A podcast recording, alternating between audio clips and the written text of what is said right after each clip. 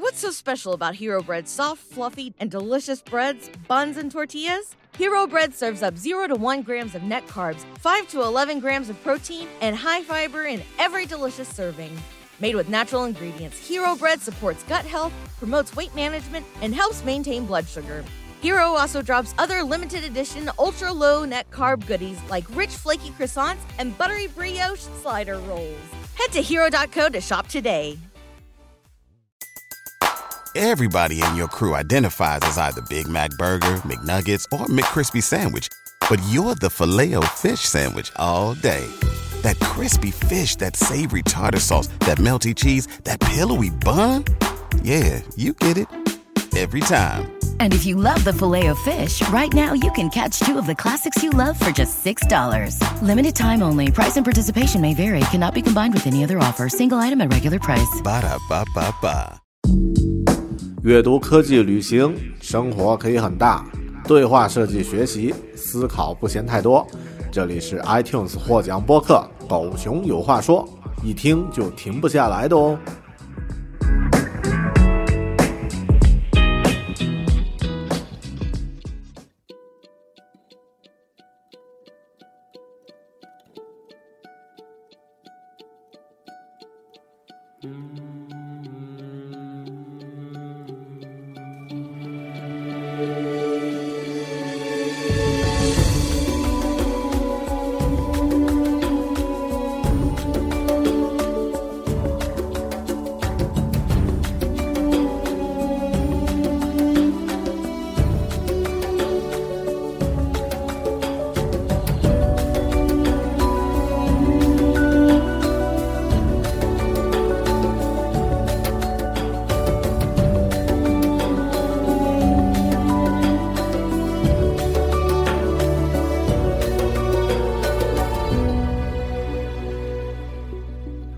Hello，大家好，欢迎收听《狗熊有话说》Bear Talk。我们曾经在呃之前的节目里面呢，介绍过一种非常让人神往的生活方式。啊、在《狗熊有话说》的第一百四十一期节目里面啊，就是突破时空的第四种选择那一期呢，我给大家介绍了一本书啊，顺便呢介绍了一种在互联网时代才产生的新兴人类啊，叫数字游民 （digital nomad）。那今天呢，大狗熊就捕获了一只野生的数字游民啊，用网络上流行的话说，呃，一只纯粹的野生的数字游民啊，Gerald。这个是国内现在做数字游民做的特别好的一位达人，他自己呢也在身体力行的体验着数字游民的生活，啊、那呃，先欢迎这位嘉宾和大家打个招呼啊，Gerald 和大家打个招呼，然后顺便介绍一下自己吧，嗯。嗯，大家好啊、我叫 Jared，啊、我是数字游民部落的创始人，啊、嗯非常荣幸能够，呃，接受大狗熊的采访。嗯嗯嗯，呃，因为我自己在那个 Google 上搜索“数字游民”这个词呢，Gerald 的这个网站呀，就是这个 Gerald Dice 是吧？Gerald Dice 点 com 这 Jared 个 Dice，这个网站呢排名第二呢啊，这排第一的虽然是百度百科啊，那个呃让人有点失望啊，如果是维基就好一些。呃，那你能介绍一下这个到底这个数字游民是个什么概念呢？能和我们呃用最简单的话科普一下这个概念吗？嗯啊呃，我觉得最最主要的就是说，作为一个数字游民，首先你，呃，你生活的你创造生活收入的方式是要来源于互联网，嗯只有你完全来源于互联网的话，才可以不受地域的限制。嗯嗯嗯其次就是说，你因为你已经摆脱了地域的限制，你可以不受限呃不受限制的去任何一个地方工作或者生活。嗯所以这个词分成两部分来讲，digital 就是数字，就是说互联网；嗯游民就是说要移动。嗯嗯嗯，呃，因为这个词也应该是这几年才出现的一个新的概念啊，这个职业。呃，因为之前我们传统的概念听起来好像觉得游民，诶，这个呃虽然英文很酷啊，nomad，但游民这个词似乎有点不入流的感觉啊，有点像那种流浪汉。呃，那这样的一个职业，就是这样的一个身呃身份的话呢，呃，就是在现在有些什么样的行业的人在做这个事儿呢？就是呃，通过数字游民的方式来生活呢？就你了解的话，呃，有有哪嗯些职业会做？嗯这个词，首先它是从西方发发展过来的一个，就是一种生活方式吧。然后它，呃，真正的这个这种呃生活方式被被流行起来、被放大，是二零零六年的时候有一本呃《纽约时报》的畅销书，叫做《The Four Hour Work Week》。嗯。是那个 Tim 呃 Tim Ferriss 写的这本书，然后他在这本书里面就写了一种人叫做 New Rich，嗯，四小时这个 New- 一周工作四小时啊，这本书对这个嗯。New Rich 这种人呢，他他呃就是说他的 rich 他的这个财富不是用金钱来衡量的，嗯。而是用另外两种单位是呃时间 time 和 mobility 你的移动性嗯嗯嗯。啊、所以这本书出版以后，就是有很多人辞掉了自己的工作，去追求他们真正想要的一种生活。嗯。呃，最早的一批数字游民呢，呃，应该是旅游博客的，就是旅游博客的博主，嗯，他们嗯通过写写文章，然后获得赞助这样的方式嗯。来支持自己的旅行，然后慢慢的，随着互联网技术的发展，慢慢的有其他各种各样的方式就是滋生出来，比如说电商呀，或者基于互联网的自由职业，这些都都是可以的。嗯嗯，哎，这本书应该是对你来说也是一个启发式的，呃，一个一个启蒙是吧？对数字游民的生活方式的一个认识。嗯对对对对，我我这本书我看过两遍，然后听那个音频又听过大概两三遍的样子，所以对我来说是非常重要的一本书。哎，那个我们刚好就引入到你自己的故事啊，因为呃，我们虽然现在你是数字游民的这个这个一个达人，但最初我想一开始你的这个读书呀什么的生活经历，应该和我们大部分的朋友差不多。你是怎么了解到这样的一个，或者说介绍一下你之前是做什么工作，然后是怎么进入到这个呃数字游民的领域啊？你的故事是怎么样的？跟我们详细讲一讲。对啊、所以就是先把时光先拨回到二零二零零八年吧，就是啊我大学是在北京上读的，我是读的是地质学专业，啊，啊，所以当时那个呃，之所以选地质学专业，是因为当时的石油工业特别的发展特别快，而且我读的是中国地质大学，嗯嗯，呃，所以女生女生很少的专业啊。对班里面只有四个女生，嗯嗯呃，所以就是毕业以后，当然就是大家都是往石油工业这个方向找工作，嗯然后我也不例外。当时，呃，因为我的英语比较好，嗯所以就去了一家，呃，是当现在当然现现在也是全世界最大的一家油田服务公司，哦，可以说是所有就是学这个专业的人，包括很多北大清华的精英的一个 dream job。嗯，就有点有点像那个行业第一的这个公司了，对，就有点像呃学通讯的进了，在那个年代进了摩托罗拉或者是移动，是吧？这样的一对对。差不多这样。嗯对，嗯、之所以呃所以这份工作找到了以后，就感觉就是中了头彩一样的感觉，嗯就是感觉人整个人登上了人生的巅峰的样子。啊，是迎娶只差迎娶白嗯富美了。嗯嗯对，嗯。但是因为这个时间节点很重要，是零八年我毕业的那年，零八年的九月份发生了一件非常戏剧性的事情，就是呃雷曼兄弟公司宣布破产，哦，然后就像嗯就像多米诺骨牌一样，整个所有的金融行，首先是金融行业，嗯当时我还没有意识到，嗯就是首先金融行业先倒掉了，然后紧接着就是经济危机，呃，然后紧接着石油石油价格当时是从一百四十美元一桶掉到了三十美元一桶，哦在三个月的时间，嗯，所以我当时还没有入职，我毕业以后就等着入入职，然后就是石油石油石油石油的一泻千里，我的入职就被一拖再拖。啊。哎，这个呃，完全是一种蝴蝶效应啊！我完全没有想到，嗯。然后你怎么样呢？之后你所以，嗯所以在这一年，就我一点办法都没有，就是在家里面看书、看闲书，然后、嗯呃健身，嗯呃，然后也没有工资。嗯但是就是在这个时候，我第一次知道了这本就是《Four Hour Work Week》这本书，嗯然后头一次看，然后心里面就萌生了这个概念，说我这是，这是不管以后我去不去这个油田上去工作，这是我以后以后以后愿意要做的一件事情。嗯，对。然后当然最后对后面你就直接呃停止了工作吗？还是呃就没有入职啊、呃？就就直接呃就之后你怎么选择人生呢？啊，对，之后还是呃大概等到了四五月份的时候，零九年四五月份的时候，这个公司终于给我打电话说啊，现在慢慢的又回回复这个石油的需求了，所以我们需要你来上班。嗯所以后来我还是去去油田上去工作了。嗯但是我的第一个工作的地点很特别，是非洲的乍得，啊是全世界倒数第三穷的国家，也是一个自然政治条件都非常恶劣的一个国家。嗯，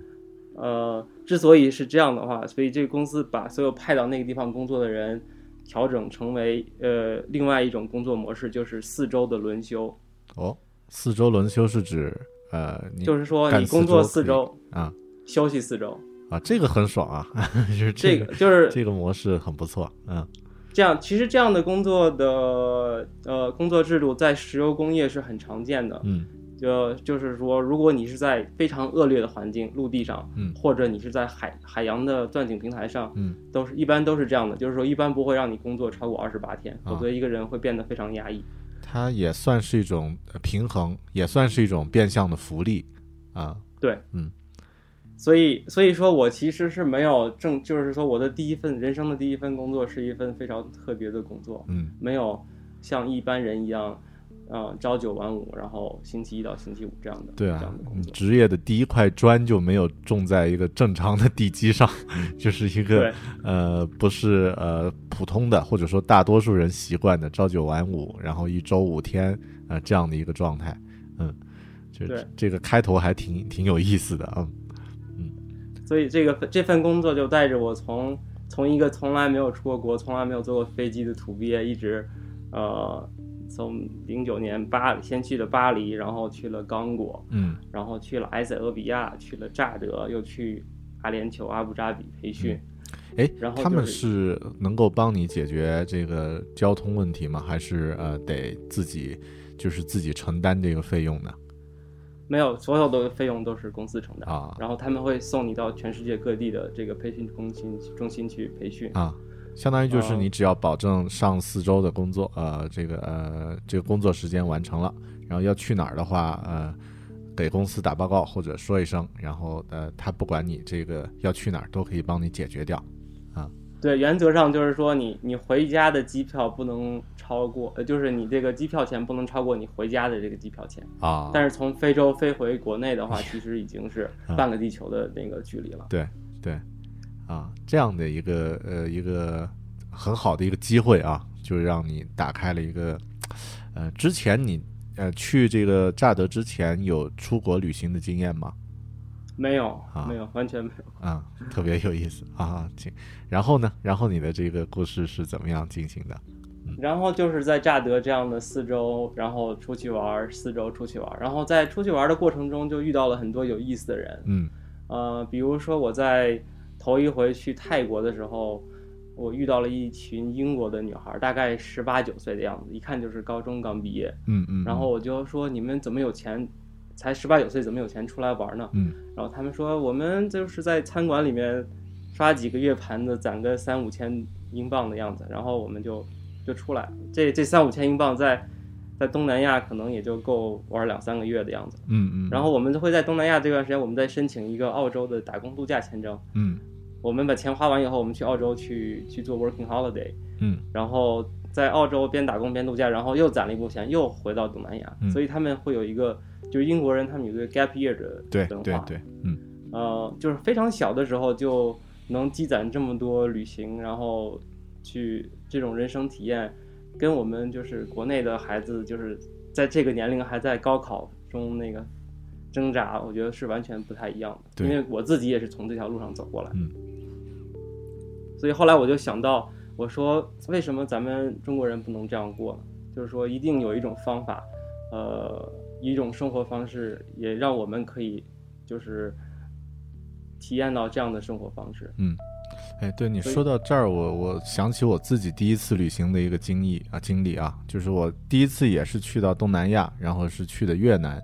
当时呢就在路上呢碰到了一个呃看着样子很很嬉皮的一个人，但实际上呢，和他聊还挺友好的一个年轻人。呃，那呃一聊的话呢，发现他是英国的大四刚刚毕业的学生，呃，那个刚好是呃这个毕业了以后呢，就想来到一个陌生的地方，然后玩一年，然后再回去再工作。因为我当时第一次出去玩嘛，就是生活中还没有这样的一些，呃，就是这样的一种人群出现，我就很好奇，就是说，哎，这个刚毕业不是马上就应该找工作嘛？然后他们说不是。呃，按照西方人的观点呢，工作是一辈子的事情。那我先体验一下这个不同的生活，呃，用用穷的方式呀，或者是打工呀，或者是各种方式，反正先把这个呃，就是呃这一年先过完啊。然后那个时候我才第一次知道有 gap year 这个事儿啊。其实这个也是中国人和呃或者说东方人吧，和和这个西方的这种呃生活方式的一个很重要的一个区别啊。嗯，好，杰瑞继续吧，啊，讲继续你的故事啊。对，所以我在这个非洲大概工作了三年的样子，然后，呃，也是有点有点觉得有点呃模式化了，总是这样，呃，四周四周的感觉还是很不爽。最后我就呃申请了一跟公司申请了一个就是停薪留职了呃一年的停薪留职啊，然后去加拿大读了一个硕士，嗯。哎，这个公司真的挺好，不但对，不但有各种福利，还能够容忍这些无理的要求啊。嗯，但是就是在加拿大这段时间呢，然后又觉得，哎，总是在刚刚你说到，呃，就是准备离职是吧？啊，就嗯，对，其实不是很想离职，但是嗯，呃，又不太想继续这样的四周四周，因为当时那个工作确实还是比较艰苦的，因为是在非洲，然后又是在油田的现场。呃，也为自己以后的，就是人在一个地方，呃，游荡惯了以后，就觉得想要稳定的这样的感觉。所以我当时的想法就是说，啊，我要不要去加拿大这个，呃，适合移民的国度去读个书，然后移个民什么之类的。嗯嗯。所以当时就，呃，做了这样一个选择，去加拿大去读了一个硕士学位。嗯。但是在加拿大上学这段过程的时候，又觉得，哎呦。其实，在这个地方的确是好山好水，但是好无聊的，好无聊。对，嗯，对，就就觉得其实是不是自己已经不太适合这样稳定安逸的生活了？嗯嗯。所以，那个硕士毕业毕业论文答辩两天之后，我就又坐上飞机回到了非洲，又回到了扎德。嗯嗯嗯。然后就是呃。继续这种四周四周的呃生活，但是没我只做了两轮的时候，家里面出了一件事情，就是我父亲呃心脏病突发去世了啊，必须要回家了。嗯，对，这时候对我的打击也非常大。后来我呃就跟公司申请去调回国内。嗯，呃，一四年的年初的时候，我就回到了国内，然后。呃，有很长时段一段时间也没有上班，在家里面陪我母亲。嗯嗯嗯。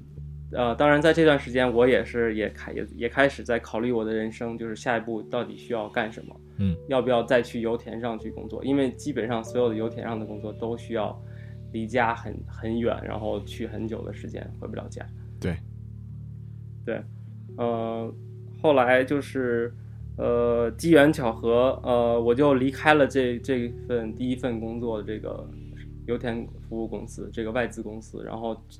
呃，去到了一个中国的民营企业，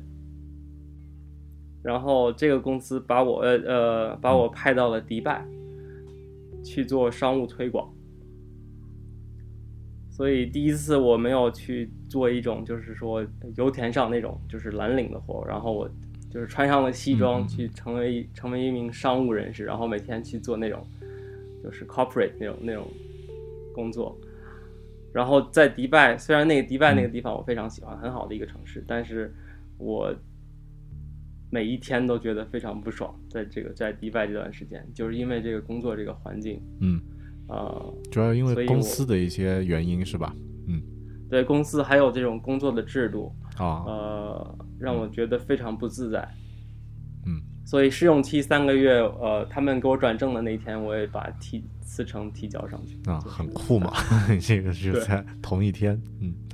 我觉得应该是你第一份工作的这个实在是起点太好了，就是已经很难适应这个传统的呃国内公司的这种管理制度。嗯对，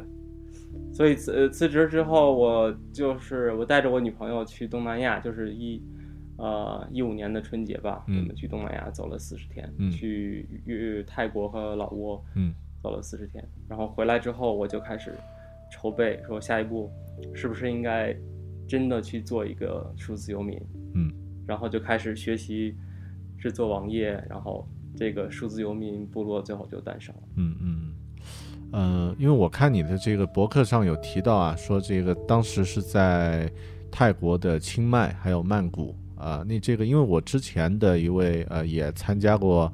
呃播客的一位嘉宾呢，啊、Jason，他自己是一个投资人，然后呢，他当时在清迈呃也体验了一下这个数字游民的这个办公方式啊、工作方式，然后说那个地方有很多。呃，就是这种呃年轻人，然后呢，在在那里呢，用互联网的这个渠道啊、用自己的这个技能呢，用互联网放大，然后呃，进行着这个数字游民的这个生活方式。哎，你在当时在泰国的话，呃呃，你你自己是参与到其中了是吧？能给我们讲讲就是那那里的环境呀、情况呀，呃，诸如此类的，呃，这个情况是如何吗？嗯，我想先说一个有趣的事，就是其实你刚才提到这个 Jason，就是我们之所以我们现在能认识，就是因为 Jason。啊啊，对对对，是在他的群里啊，我想起来了，对啊是，啊、因为我写了一篇文章，然后被他看到，所以他加了我，后来把我拉到那个群里面，我们嗯最后才有机会认识。嗯，所以很啊，所以我也是很小，这个，对，所以我当时我建数字游民部落这个这个平台的时候，其实就是呃考虑就是说通过这个平台我能认识很多人，嗯嗯，然后这个我觉得这个目的现在慢慢已经达到了。嗯。呃，就是刚才您问这个问题，说是在泰国的时候，嗯。呃，其实之所以为什么那么多数字游民选择去泰国，最主要的原因是泰国首先它的网络基础建建设，呃，网络基础建设还是很不错，嗯所以呃，做数字游民，首先你要是有一个非常稳定的连接，有有快比较快的网速才可以。嗯呃，泰国这一点是可以可以绝对可以满足的，就是说至少是一些大城市是绝对没有问题的。对，其次，它的生活成本呃非常低廉。嗯呃，在清迈的话，我觉得一大概一个月五百到一千美元的成本就可以过得很舒服了。嗯嗯是，呃，第三一点就是说，因为已经很多背包客，包括国外的一些，就是在当地跟当地人娶妻生子，这些人生活在那地方很长时间，已经在那边形成了一个就是 expat 的一个圈子，嗯。所以一般西方人过去以后，他们很容易融入，嗯，就是说他们不会说想吃披萨找不到一家披萨店，或者想喝进口啤酒找不到啤喝啤酒的地方，所以，嗯呃，那个地方慢慢的就形成了这样一种气候，就是大家所有的数字游民都聚集在这个地方。嗯嗯呃，目前来讲，在东南亚比较热的几个点有泰国的清迈、曼谷，还有印尼的巴厘岛，嗯，这些都是呃据点，相当于据点。嗯然后围绕这些数字游民也也滋生了一些产业，就是叫做 co-working space。嗯其实其实它说白了就是一个咖啡厅，嗯。但是这样的咖啡厅，它首先它有非常快的网速，嗯嗯。其次它不是赚咖啡的钱，它赚的是会员的钱，就是说你要来这边上班的话，你是要按或按天或者按年按月付费的这样，嗯，它是这样的一种模式。所以说，呃，你去数字游民到了这个东南亚这些国家，他们呃只需要租一套房子，然后他每天拿着电脑去去这些 co-working space 去上班就可以了。嗯然后这地方他还可以遇到很多其他的跟他有同样想法的人，他们可以进行碰撞、进行合作，嗯都是可以的。嗯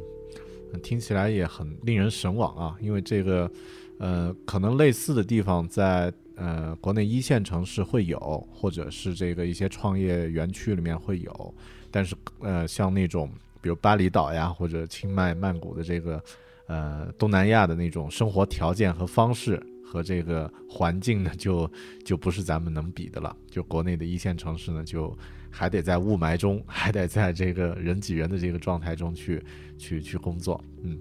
呃，然后呃，然后 Jerry 刚刚说到，呃，你个人的话，在一五年，呃，那呃，现在你在这个数字游民的这个领域里面，呃，是有什么样的一个打算？还有你对未来，呃，自己的这个理想的这个状态是什么样的呢？啊，因为刚刚我们在节目开始之前，其实也闲聊啊，说这个目前你，呃，已经呃已经有这个呃把自己的这个身份确定为一个数字游民，然后呃，但觉得还需要再努力，是吧？啊，这个这个也可以和和大家分享一下，嗯，对，所以呃，我现在最主要的一些收入来源的话，都是我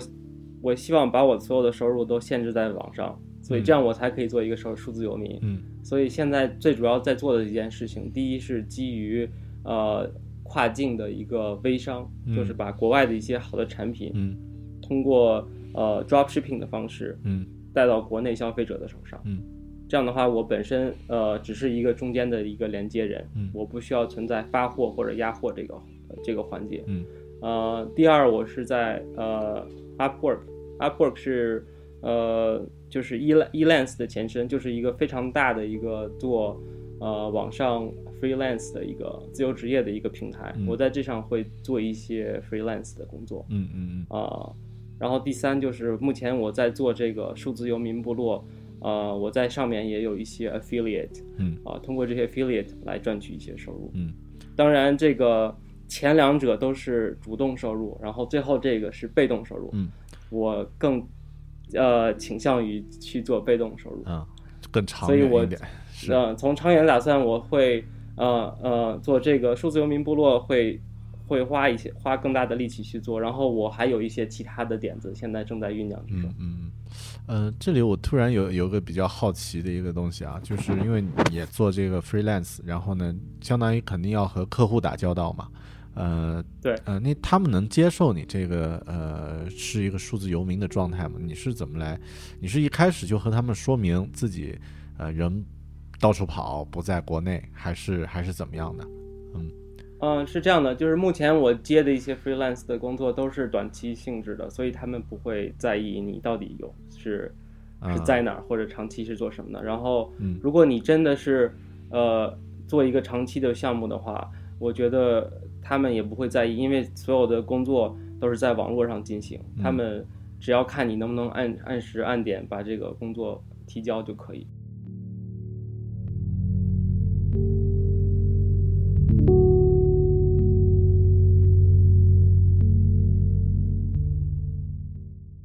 狗熊阅读，大狗熊陪你轻松读好书。访问网站 readwithbear 点 com 获取更多资讯。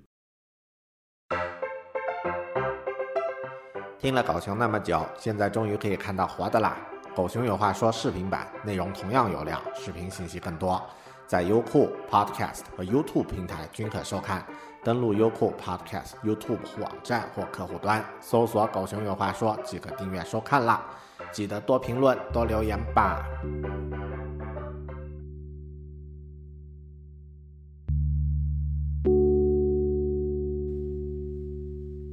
因为刚刚我们其实用了比较长的时间啊，这个听了 Jared 他的个人的故事，然后呢，整个这个经历其实我自己的启发也挺大的啊，因为呃，就是就就像之前在那个呃我在第呃一百四十一期那个播客里面呢，有讲到一个咱们现在有很多选择，比如说国内一线城市的人呢，啊，这个工作的环境。机会会特别多，特别好，但是呢，生活的环境和质量呢就特别差啊。所有在北上广深的朋友应该都有这样的体会。然后呃，国内的一些二线城市啊，像昆明这种八线城市啊，这个离的呃离离呃世界中心那么远，呃，这个呃环境可能稍微好一点，但也没有好到哪里去。呃，那工作呀，还有这个受限的这个呃程度呢，却特别大。我当时呢，在那期节目里面还问过一个问题啊，就是这个问过听友，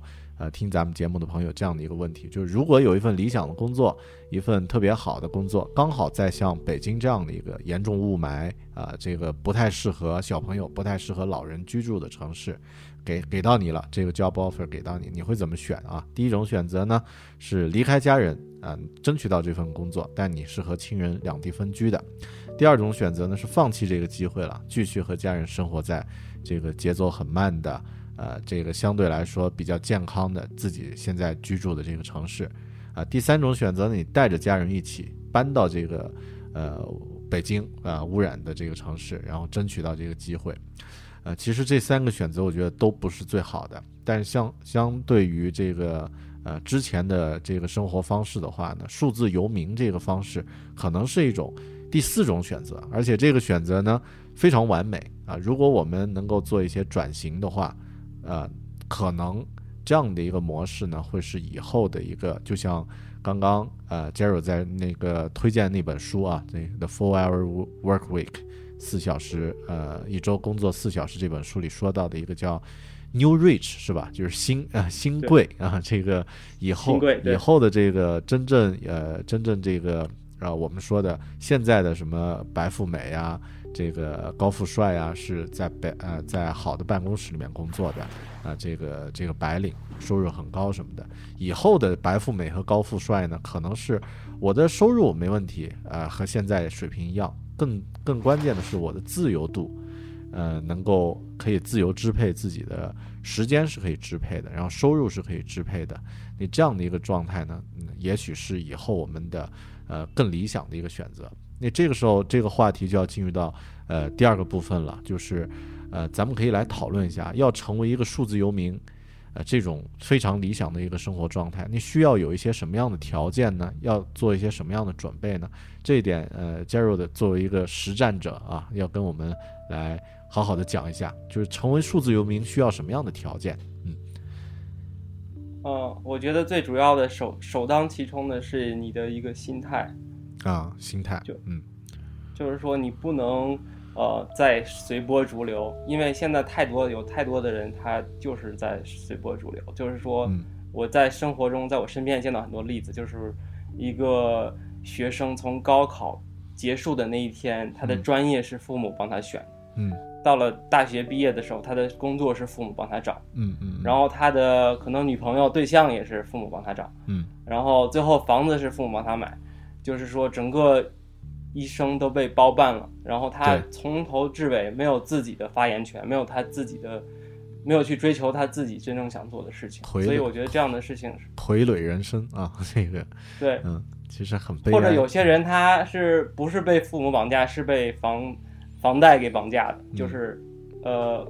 在北京工作，找了一套，买了一套房子，然后贷了好几百万的贷款。然后，如果你真的背了好几百万贷款，我觉得没有人，任何一个人会有勇气去把工作辞掉，然后去做数字游民。对对，因为压力太大。嗯。所以，首先我觉得就是你要把自己的心态摆对，就是说从一开始你就要知道自己追求的是什么。嗯。是不是要跟其他人一样？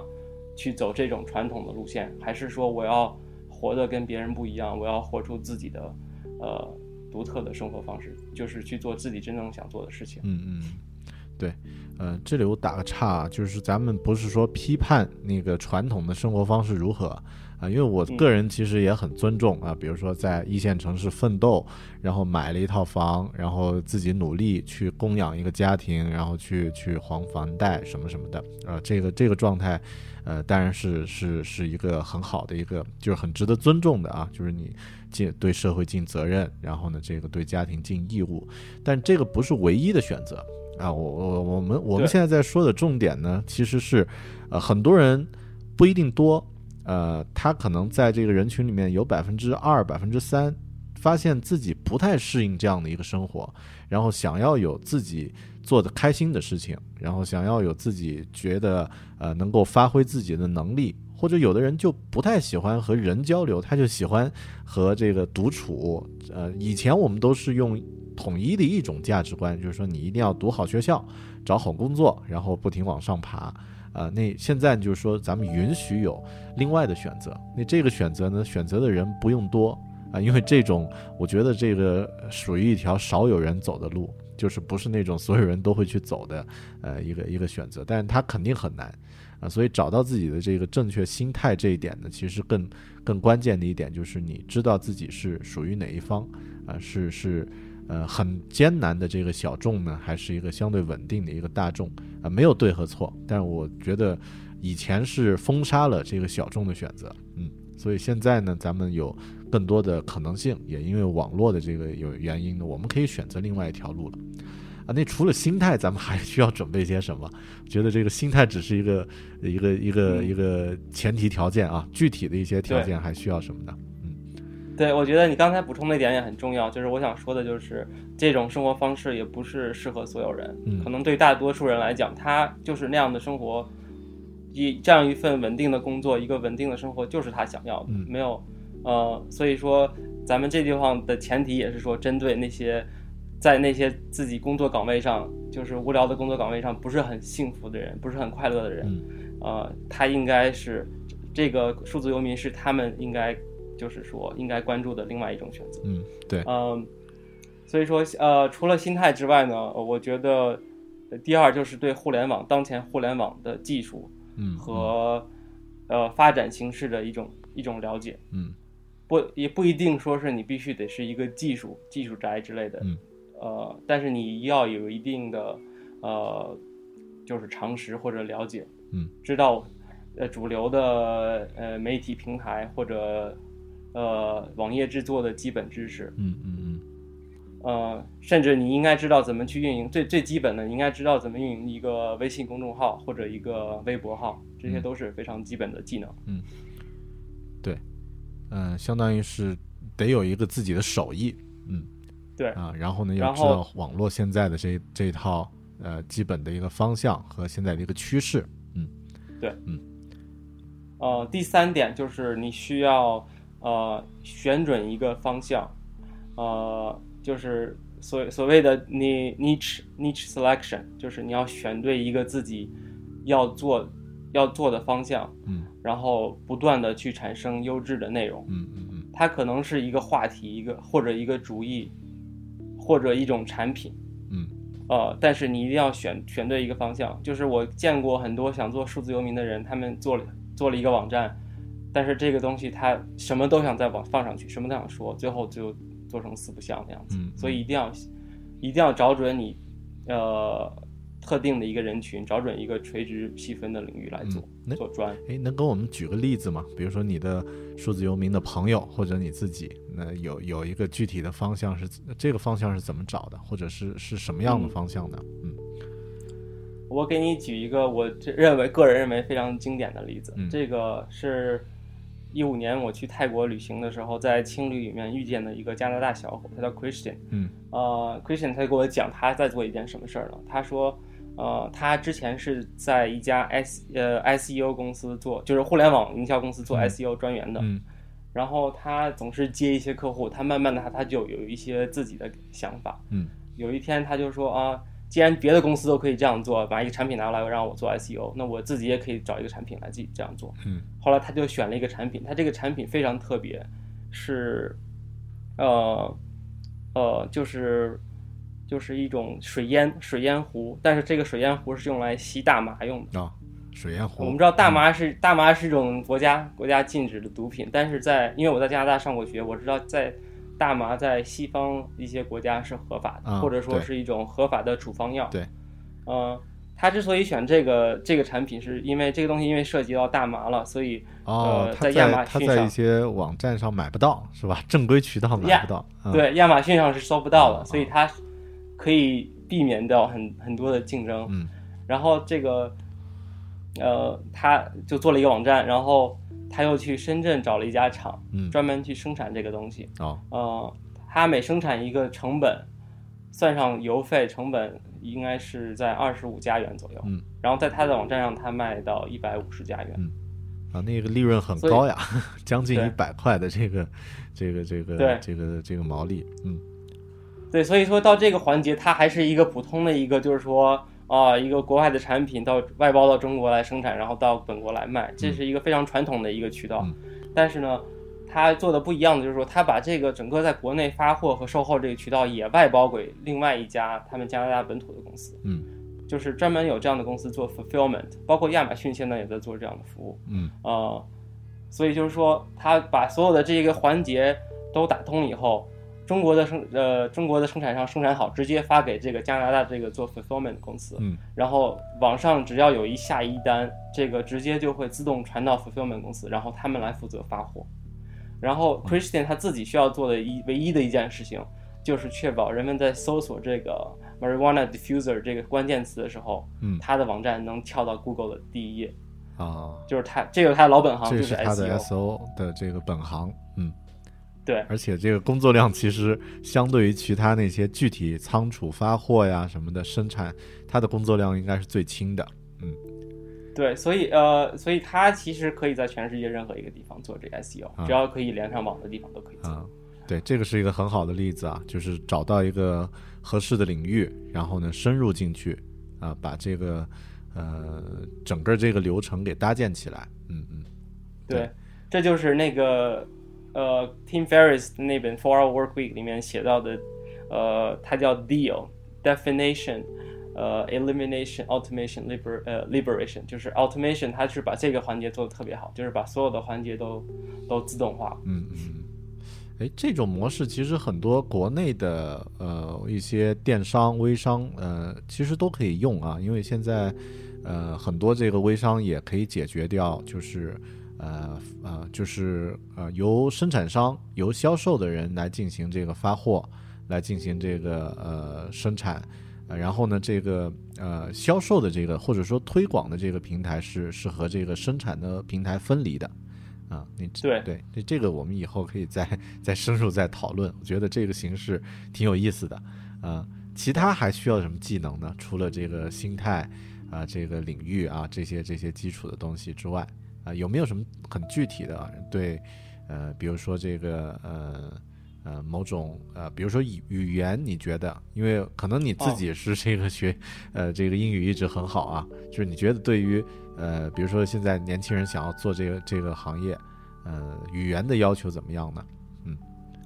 哦，我觉得语言的话，你提到这点非常重要，就是说，呃，为什么我现在做这要做这个数字游民部落呢？是因为在中文领域还很少有人写这样这方面的东西，嗯嗯嗯然后，然后咱们可能很多人不愿意去读英文的一些东西，所以就是导致他们看不到很多的可能性。嗯所以我现在我做这个网站的专攻的一个方向，就是把各种各样的可能性、各种各样的模式，嗯，呃，通过我的翻译啊，或者我的消化，从然后再再生产，然后呃给大家呈现在大家眼前，用一种更加易懂、用中文的方式来呈现在大家眼前。嗯嗯但是如果你想真正成为一个成功的数字游民，我觉得呃英语是我觉得是是必须的，必须的，嗯或或者说你的自学能力，你自自己自我提高的这种需求，我觉得也是一个非常重要。就是说，你现在即便你英语可能说的不是特别好，但是你完全可以通过自学的方式嗯来迅速把它提高。嗯，对，因为呃，毕竟这个数字游民是要往外跑的嘛，是在是在这个呃，首先自己也得是一个喜欢去探索一些新鲜事物啊，然后这个呃接触外界社会的一个人，那呃也需要这样的一些体验。那语言的话，呃，哪怕工作上用不上，生活中也必然。呃，你在那个一个东南亚或者在一个呃欧洲啊，其他的这些国家呢，必须要用这个通用的语言和别人交流，所以还是得好好把英语学好。对于这个收听节目的朋友来说啊，这个这个这个基础很关键。嗯，然后，哎，刚刚说到一点，就是中文现在呃那个呃数字游民的资料不多，但是我我个人感觉啊，就是中国人在国外或者说中国人很多能力上其实是非常强的，只是说他可能不善于交流表达。那你觉得像呃，能不能举一些例子啊？比如说像写程序的呀，或者是搞设计的呀，这些呃这些呃，就是现在就已经在面对互联网工作的人啊、就有没有一些呃就是中国人走出去做这个数字游民，然后比较成功的，或者你觉得呃有这种可能吗？呃，和大家分享一下你的看法啊。我觉得可能性非常大，就是说，如果一个人本来就是程序员或者设计师的话，嗯平面设计师，嗯这他是有天，就是相对我这样的是有先天性的优势的，因为他基本上可以直接上手，嗯嗯直接可以在 Upwork 上做 portfolio，或者在他没有辞职之前，嗯他就可以在接私活，嗯嗯嗯。在接接接私活的过程中，他就可以慢慢慢慢的积累客户资源，嗯嗯。等到他这个收入达到一定的水平的时候，他就完全可以就是摆脱掉以前的那个呃工作，然后去去周游世界或者想干什么都可以。嗯。这是一个先天性的优势。呃，之所以很多人还没有做到这一点，我觉得可能还是大家对很多平台还有呃不知道，比如说现在我在做的这个 Upwork，嗯就是呃上面有很多菲律宾人在做给给呃做各种事情，嗯还有印度人。对，我就他们可能首先他们的优势可能在于他们语言可能没有问题，嗯但是我觉得他们能力不见得有我们中国人这么强。嗯嗯所以，我们如果中国人把语言这一关突破了，然后我们也去 Upwork 上提提供各种服务，啊呃，我们我觉得会竞争力会更强一点。哎，我们来假设一个一个一个呃案例啊，虚拟案例，比如说现在有一个呃程序员啊、呃老王，那他在北京工作啊、那个三十岁还没有结婚，呃，就想哎听到这期节目，觉得数字游民这个生活太棒了，我自己就想做，然后他想明年就就开始。呃，如果让你给他做一个这样的一个计划，你你觉得会怎么样去建议他呢？啊，假设他是一个程序员啊，在北京吧，就就就这样的一个城市，嗯嗯、首先要假设这个老王他英语没有问题，然后，啊然后就他就开始，首先他去 Upwork 上去建立自己的 profile，嗯嗯嗯。或者任何一个 freelance 的网站去建立自己的 profile，然后他就开始呃去寻找，从最低等的工作开始做起，嗯。最简单的工作开始做起来建立，就跟他它上面的那个 Upwork 就跟淘宝是一样的，嗯是有一个评价系统在里面。有点像国内那个猪八戒是吧？就是这个一个外包的啊，这个 freelance 对的一个网站啊，但是那个上面它的 rate，它的它的那个工资会更高一点。啊，对对嗯你不建议他一开始就辞职吧？这个还是不建议啊，不建议。嗯嗯嗯好，我我不是建议任何人一开始，除非他这个工作已经他自己已经无法忍受，或者说没有没有任何空闲时间让他做任何其他的事情。嗯嗯，这样的话，他除了辞职没有别的办法。嗯，但是一般人我觉得应该没有还没有到这种程度。对，嗯对，所以就是慢慢的做起，他可以做 freelance，嗯，也可以。本人因为他本身就是一个程序员，他可以这时候找一个 idea 开始做一个自己的 app，嗯嗯嗯不一定是一个非常大的 app，可以是一个非常小的 app，但是一个是一个非常好的创意。嗯，呃，这样因为 app 和或者你做一个网站，它带来的是被动收入，这个比你做 freelance 做主动收入可能效果会更好一点，嗯。但是它需要的时间会更长。嗯，对对，嗯，然后假设这个人以前从来没有出去玩过 啊，这个是一个特别特别宅的人，呃，只是说听到这期节目有一点心动，呃你觉得他应该是自己先出去感受一下这个，呃，就是移动办公，或者说在外外面，呃，离开自己熟悉领域呢，还是直接就就做这个做这个计划了？就是你你建议他应该怎么去做呢？就是是不是先出去看看？嗯，其实现在有很多这样的 program，就是国外人开发出来的，就是啊可以让你有两到两周到一个月的时间去体验一个移动办公的，呃，这样的一个，他们叫 co-workation，啊就是把 co-work，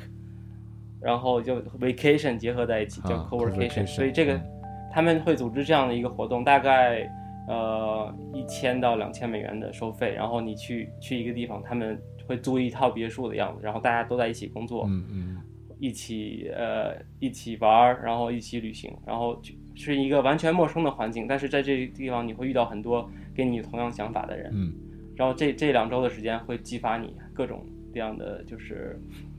呃对未来的想法，嗯。呃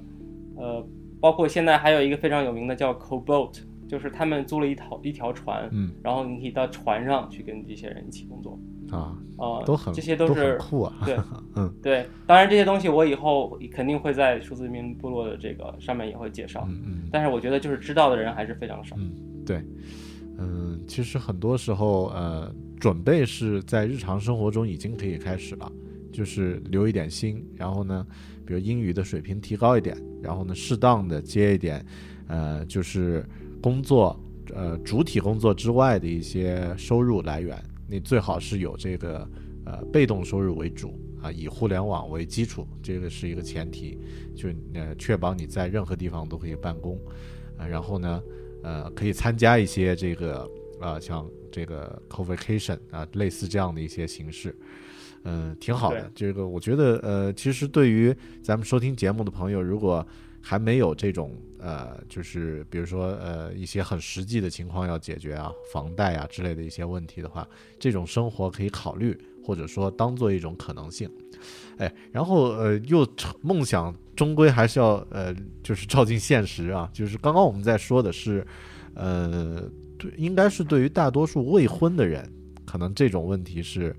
呃比较容易啊，就是一个人吃饱了全家不饿嘛。那如果是像呃，比如说已经成家的，或者说已经这个呃，就是相对来说有固定的这个呃生活圈子的这种人，你你建议他们也做这样的选择吗？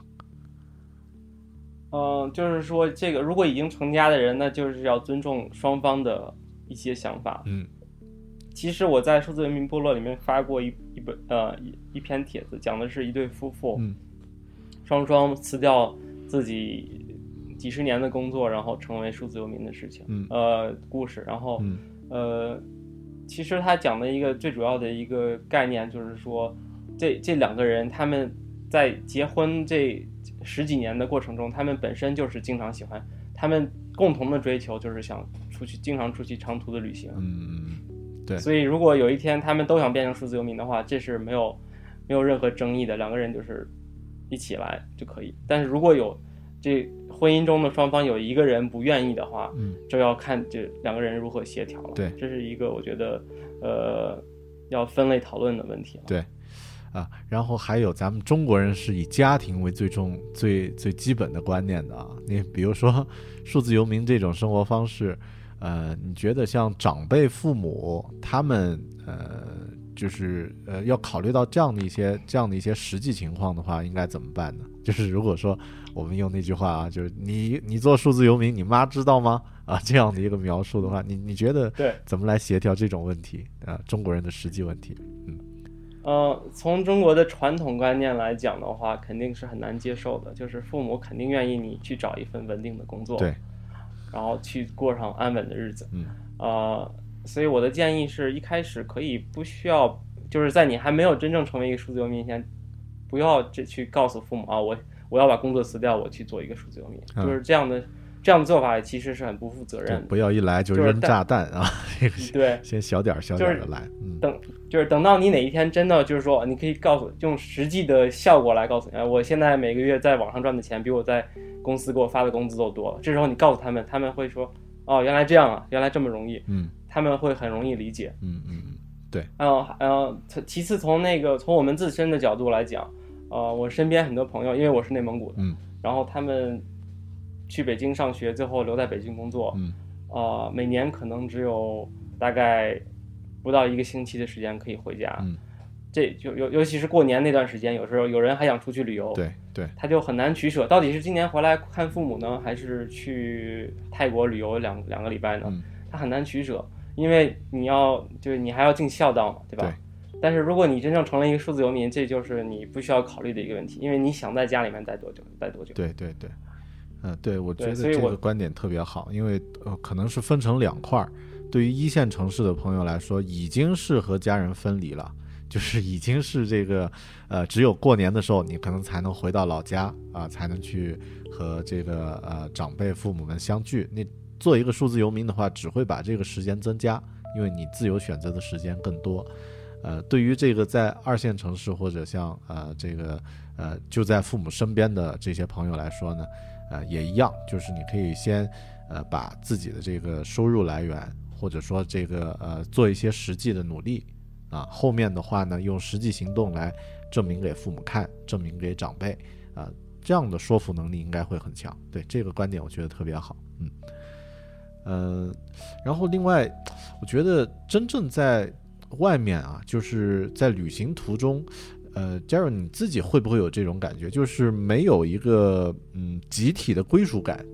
或者说，有的时候你需要有这个，比如说需要有一群很了解你的朋友，或者是需要有这个呃深入到一个呃一个群体里面，呃能够能够有持续的感觉。但是呃几个月几个星期就离开，你这种这种呃怎么说这种孤独感，或者说这种没有归属感的感觉，你觉得会有吗？或者说碰到这种问题会怎么克服呢？因为我们可能讨论的深入一点啊，就是成入成为这个数字游民之后。你需要也不要想的那么理想啊，也有很多实际的问题。嗯，这这种问题你觉得怎么办呢？怎么怎么来克服呢？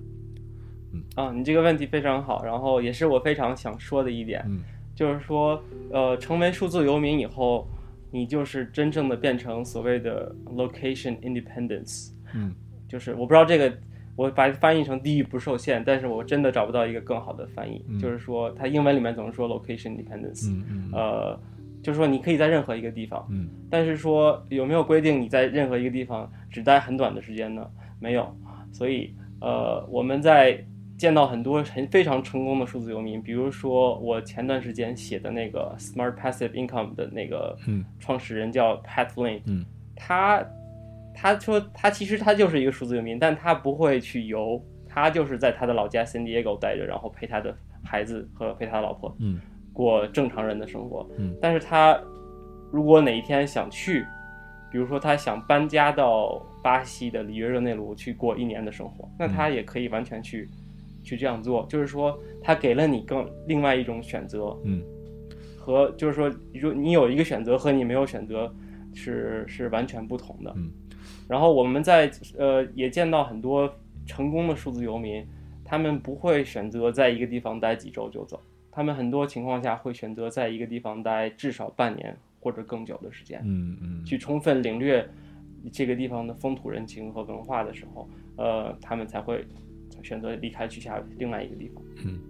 啊，对你说这个，我想起啊，就是硅谷的那个创业之父啊，就是那个写过《黑客与画家》的那个呃 Paul Graham，呃，他写过一篇文章啊，就是说这个呃，在一个地方如果待上几个月。那其实这种生活方式呢，是特别能够让你，呃，就是打开一个呃自己的带宽，但是呢，又不至于太，呃，太过于和这个地方呢变得就是你受限制于它，你还可以走，然后呢，这个呃呃，但是这个效果呢，会比那种走马观花停留几天啊这样的一个状态要好很多，呃，只是我觉得可能这个看人吧，就是说如果年纪还。呃，觉得自己还特别年轻，需要长见识，当然是多走很多地方，多去看，多去体验不同的生活方式，多去体验不同的人生经呃人生体验。但如果是真正想做点事情啊，或者说这个想要沉淀一下的话呢，呃，或者说年龄到了一个程度啊，比如说带着家人一起也不太适合这个呃随时变换的话，半年一年啊，一年两年呃，这个停留下来，这个其实呃。这个停呃走的时时间和频率太过于频繁，这个不是定义数字游民的标准，而是说他有充分的自由，他可以选择自己呃的这个 location，可以选择自己的这个 time 啊时间，它不用受限，地理位置不用受限，这种自由才是呃最终一个理想的这个状态啊。对对，咱们呃也不知不觉啊聊的时间很长，呃差不多也也这个到了呃最后了。呃，杰尔给大家推荐一些，呃，就是如果你觉得要成为数字游民，或者想要体呃想要了解这种生活方式，有没有一些比较优秀的书，还有网站，还有一些其他资源呢？除了刚刚你说到的，呃，你说到那本书就很好啊，这个呃每周工作四小时这本书，还有其他的一些推荐吗？对，首先推荐的当然是我自己的网站，因为对对对，我写的就是这个东西。嗯，然后在我的网站上，其实我最近开辟一个栏目叫推荐书单。哦，然后其实推荐的就是这方面的书。当然，我在这里面要特定特点，呃，就是特别提一下几本。嗯呃，首先是这本，呃，就是《The Four Hour Work Week》这本书是必读的，就是说可以把它当成一本圣经一样读。就是如果你是要做一个数字游民的话，嗯多读几遍，然后才能体会到其中的奥秘。嗯然后呃，有一本书是一个非常成功的新西兰的数字游民叫呃 Natalie Season，他写这本书叫《Suitcase Entrepreneur》。啊，suitcase entrepreneur，这个就是个说他把手提箱创业者啊，创业者，对嗯他把他就是说他所有的生活的所全部都是放在一个手提箱里面，然后他什么时候提着箱子说走就走，这样的一个、嗯呃，这这本书叫《Suitcase Entrepreneur》，然后也可以听他的 podcast，、嗯也有这个同名的 podcast 在里面。啊，呃，还有一本书叫做呃《The One Hundred Dollar Startup》，嗯呃，是是另外一个美国的一个非常有名的数字游民。这个人，呃，他在三十五岁之前去过了世界上所有的国家。哇，呃，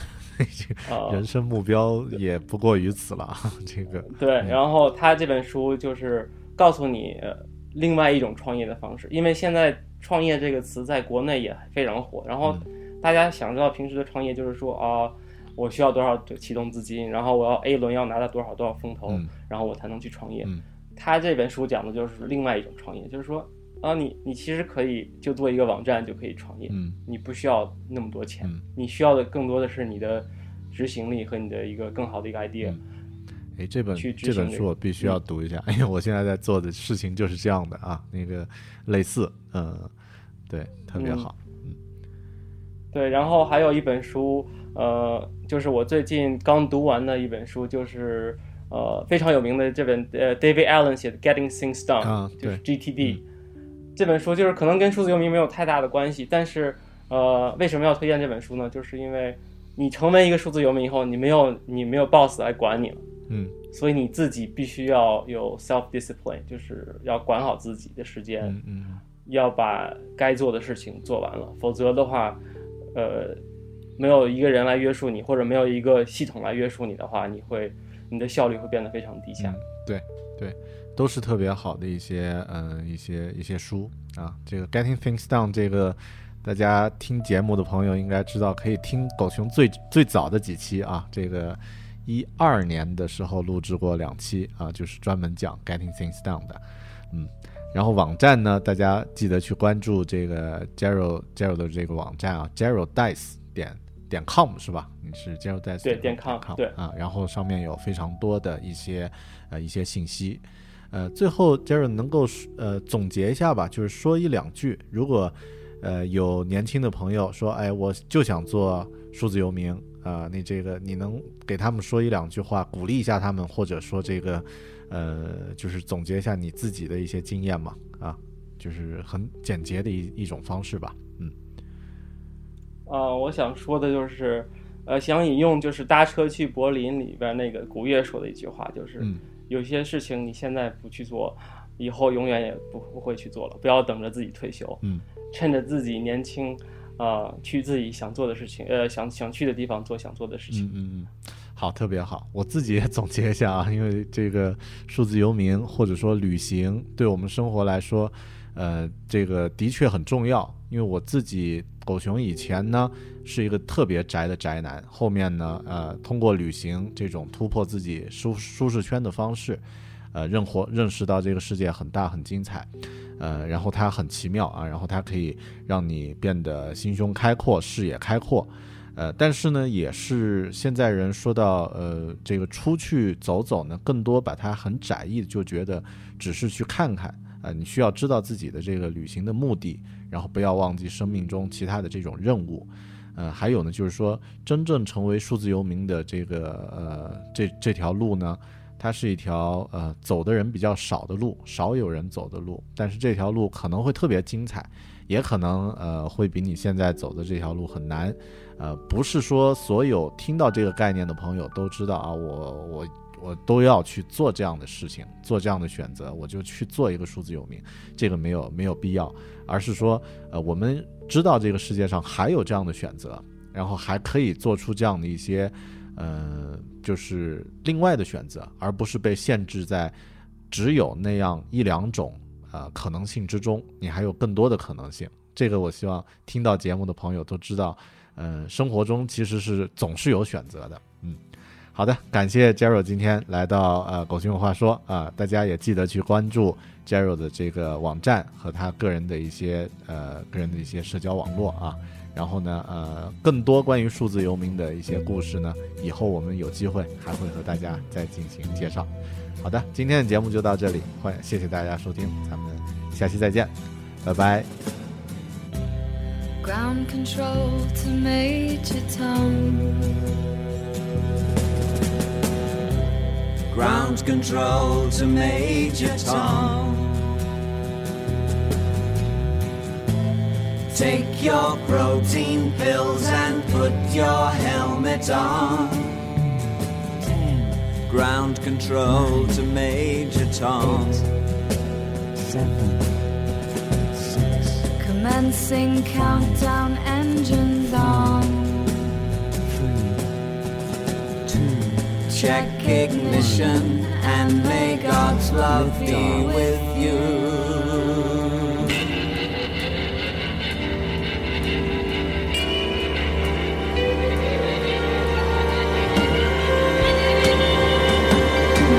This is ground control to Major Tom.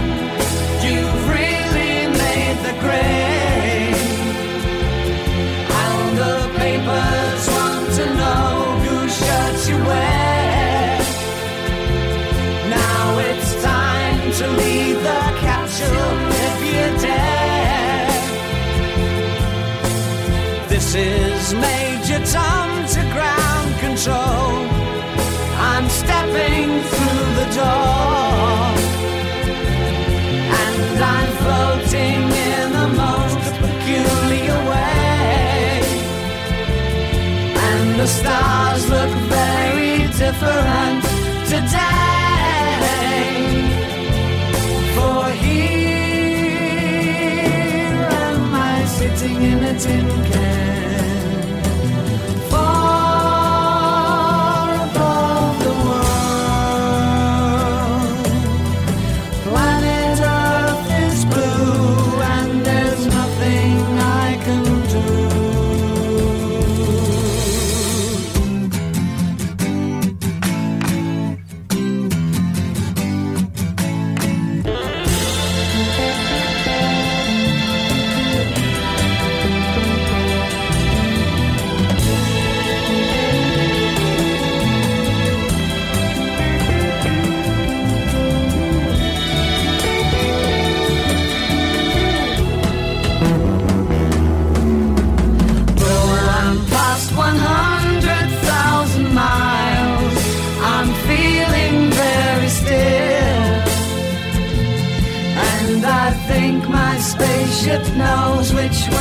God.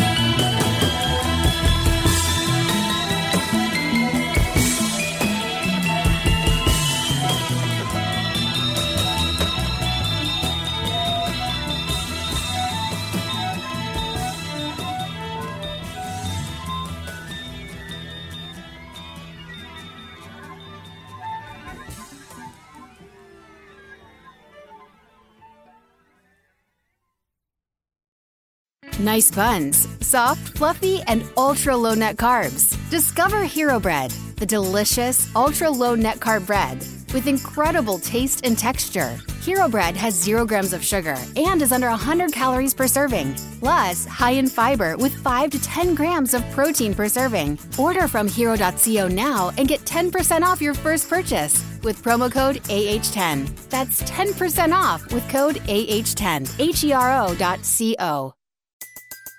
Everybody in your crew identifies as either Big Mac Burger, McNuggets, or McCrispy Sandwich. But you're the filet fish Sandwich all day. That crispy fish, that savory tartar sauce, that melty cheese, that pillowy bun. Yeah, you get it.